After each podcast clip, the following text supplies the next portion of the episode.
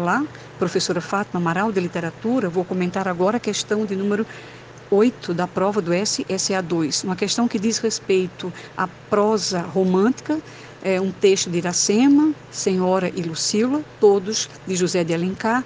Ele vai destacar a questão da mulher idealizada e também vai colocar traços já precursores do realismo no comportamento de Aurélia Camargo e na descrição que o narrador faz da figura de Lucila no romance Lucila.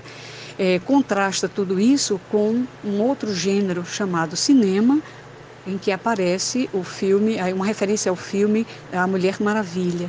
Então, é, procura-se jogar com a questão mulher idealizada, não idealizada, um, trabalho bem interessante é no que diz respeito a uma análise de obras românticas, filmes românticos e já observando traços precursores do realismo. O aluno deveria ficar atento e marcar como gabarito a resposta letra E.